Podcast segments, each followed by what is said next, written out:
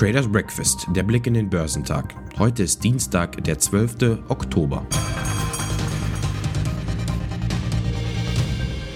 Die US-Aktienindizes haben anfängliche Gewinne wieder abgegeben. Vor allem die immer weiter steigenden Energiepreise schürten Inflationsängste und drückten die Stimmung.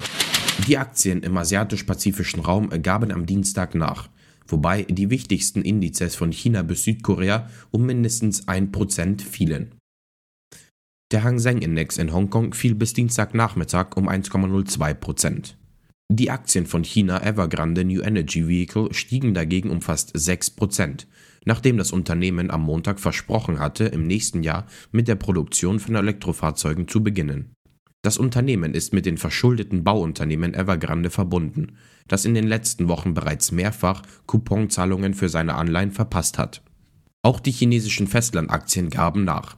Der Shanghai Composite fiel um 1,04%, während der Shenzhen Component 0,98% verlor.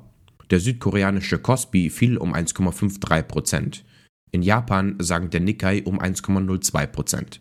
Auch die australischen Aktien fielen ins Minus und gaben frühere Gewinne wieder auf, da der S&P ASX 200 um 0,37% nachgab. Die US-Aktienmärkte starteten am Montag unruhig in die Woche da die Anleger mit steigenden Ölpreisen, Konjunktursorgen und wichtigen Ergebnissen für das dritte Quartal konfrontiert waren. Der Dow Jones büßte fast 250 Punkte oder 0,7% ein. Der Blue-Chip-Durchschnitt lag bei seinem Tageshoch mehr als 200 Punkte höher.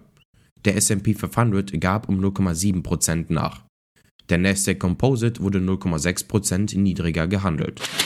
Apple versucht, die Umsetzung eines Gerichtsurteils hinauszuzögern, mit dem mehr App-Entwickler am Konzern vorbei digitale Artikel an ihre Nutzer verkaufen könnten. Apple argumentiert, dass dadurch Schaden für Verbraucher und die Integrität der App Store-Plattform drohe, wie aus am Wochenende veröffentlichten Gerichtsunterlagen hervorgeht. Tesla-Chef Elon Musk hat bei einem Bürgerfest in seiner ersten Elektroautofabrik in Europa aufs Tempo gedrückt und einen Produktionsstart spätestens im Dezember in Aussicht gestellt. Doch der Zeitpunkt für die Entscheidung über die Genehmigung ist offen. Zunächst müsse die Online-Erörterung von Einwändern abgewartet werden, die noch bis zum 14. August laufe, sagte die Sprecherin des Brandenburger Umweltministeriums Frauke Zelt. Dann werde die Erörterung ausgewertet, um zu sehen, ob sich zum Beispiel aus den Erläuterungen Prüfung ergeben. Top-Performer am Dow Jones waren Home Depot, Salesforce und Procter Gamble. Im S&P 500 überzeugten Enphase Energy, The Mosaic und Win Resorts am meisten. Im technologielastigen NASDAQ 100 legten Checkpoint Software, Applied Materials und Tesla die beste Performance hin. Zum Wochenstart haben sich die Anleger nicht wirklich aus der Deckung getraut. Anfänglich stärkere Verluste machte der DAX im Verlauf zwar wieder wett, ging aber trotzdem mit einem leichten Minus von 0,1% aus dem Handel bei 15.199 Punkten. Immerhin schloss der deutsche Leitindex damit nahe seines Tageshochs bei 15.202 Punkten. Der Duft- und Aromenhersteller Simrise will nach dem DAX-Aufstieg seinen Expansionskurs vorantreiben und setzt dabei neben organischem Wachstum auf Akquisition. Zukäufe bleiben ein wichtiger strategischer Hebel, um unser Portfolio zu erweitern und Wachstumsfelder zu erschließen, sagte Simrise Vorstandschef Heinz-Jürgen Bertram der Wirtschaftszeitung Euro am Sonntag. Der Vorstandschef des Energiekonzerns RWE, Markus Kreber, rechnet für die Endverbraucher damit, dass Strom und Gas in den nächsten Jahren teuer werden. Wie stark der Anstieg ausfallen werde, lasse sich heute noch nicht sagen, sagte Kreber der Rheinischen Post. Die derzeitige Explosion der Börsenpreise hat keiner erwartet, fügte er hinzu. Der unter Druck stehende Immobilieninvestor Adler Group trennt sich von einem Fünftel seines Wohnungsbestandes. 15.350 Wohnungen und 186 Gewerbeeinheiten im Wert von 1,485 Milliarden Euro sollen an den Konkurrenten LEG Immobilien verkauft werden, wie beide Unternehmen gestern mitteilten. Adler rechnet mit einem Nettozufluss von rund 800 Milliarden Euro.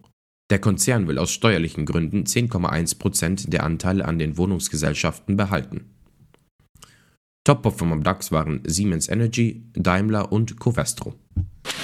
Heute werden die deutschen Großhandelspreise gemeldet. Außerdem veröffentlicht das Mannheimer Zentrum für europäische Wirtschaftsforschung ihre aktuelle Konjunkturerwartung. Erwartet wird ein leichter Rückgang von 26,5 auf 24 Punkte. In den USA wird das Red Book bekannt gegeben. Der Konsumgüterriese Procter Gamble hält seine Hauptversammlung ab. Gerresheimer und Fastenal legen Quartalsergebnisse vor. Die Futures bewegen sich im roten Bereich. Beim DAX wird ein Minus von 120 Punkten erwartet. Beim Dow Jones wird ein Minus von 110 Punkten und beim SP 500 wird ein Minus von 16 Punkten erwartet. Beim technologielastigen NASDAQ 100 wird ein Plus von 170 Punkten erwartet.